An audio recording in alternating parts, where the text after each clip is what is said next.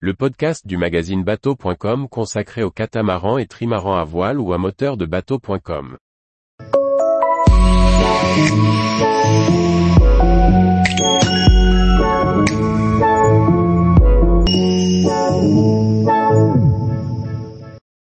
Aux portes du Sahara occidental, Dakla offre une escale fascinante avant le Sénégal.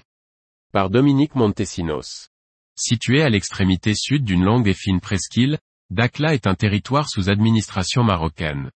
Ces spots exceptionnels attirent véliplanchistes et kitesurfers du monde entier. Idéalement placée entre les Canaries et Dakar, elle procure une escale bienvenue et surprenante. 270 milles de navigation agréable séparent Tenerife de Dakla. Au clair de la lune, nous discernons un groupe de dauphins qui nous accompagnent malgré le ronronnement des machines. Les cétacés sont omniprésents dans cette descente cap au sud vers le tropique. L'accueil, à quai dans le port de pêche, est opéré par un véritable commando. Douaniers, policiers des frontières et capitaines du port composent le comité de réception. Raisonnablement gentils et courtois, ils n'en inspectent pas moins le bateau avec minutie. Sitôt les formalités accomplies, nous quittons le quai où sévit un terrible ressac à tout casser, pour aller mouiller l'ancre à 100 mètres du dock. Nous avions remarqué, en arrivant, des gars qui pataugeaient, bizarrement agrippés à une chambre à air de camion, grenouillant dans les rochers de la jetée. Renseignement pris, leur aimable passe-temps leur sert à capturer des poulpes. À terre, le pays nous paraît pauvre, désordonné, pas très propre. Les gens ne semblent pas miséreux, ni particulièrement malheureux. Des centaines de petites boutiques vendent de tout. Les échoppes de tailleurs fabriquent les fringues sous votre nez avec leurs machines à coudre. Des menuisiers montent table et meubles à la lueur d'une modeste ampoule de 40 watts. Des gars réparent vélos et mobilettes dans des gourbilles qu'on croirait constituées uniquement de graisse et cambouis tellement c'est noir sur fond sombre. Ça grouille de monde dans les rues, à pied et en taxi. Les habitations sommaires du quartier voisin lui donnent des allures de bidonville. Elles sont toutes surmontées d'énormes antennes satellites. L'atmosphère est plutôt sereine et l'on ne sent pas en insécurité.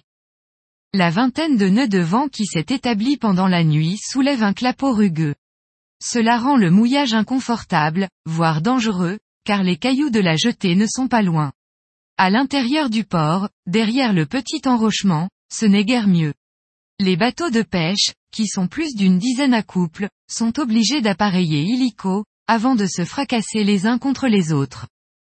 Tout le monde, dégage, mais pour aller où? Nulle part. Simplement rester dans la baie, mais à l'extérieur des docks. Les vagues y sont aussi dures qu'à l'intérieur, mais au moins, il y a de la place. C'est même immense. Je ne sais pas si c'est qu'ils ne possèdent pas d'encre ou quoi, mais beaucoup de bateaux restent à dériver, moteur au ralenti. Puis, au bout d'un moment, ils remontent se positionner au vent. Ils passent ainsi la journée à rouler bord sur bord, travers à la brise, ballottés comme des bouchons dans cette baie naturelle au clapot délirant.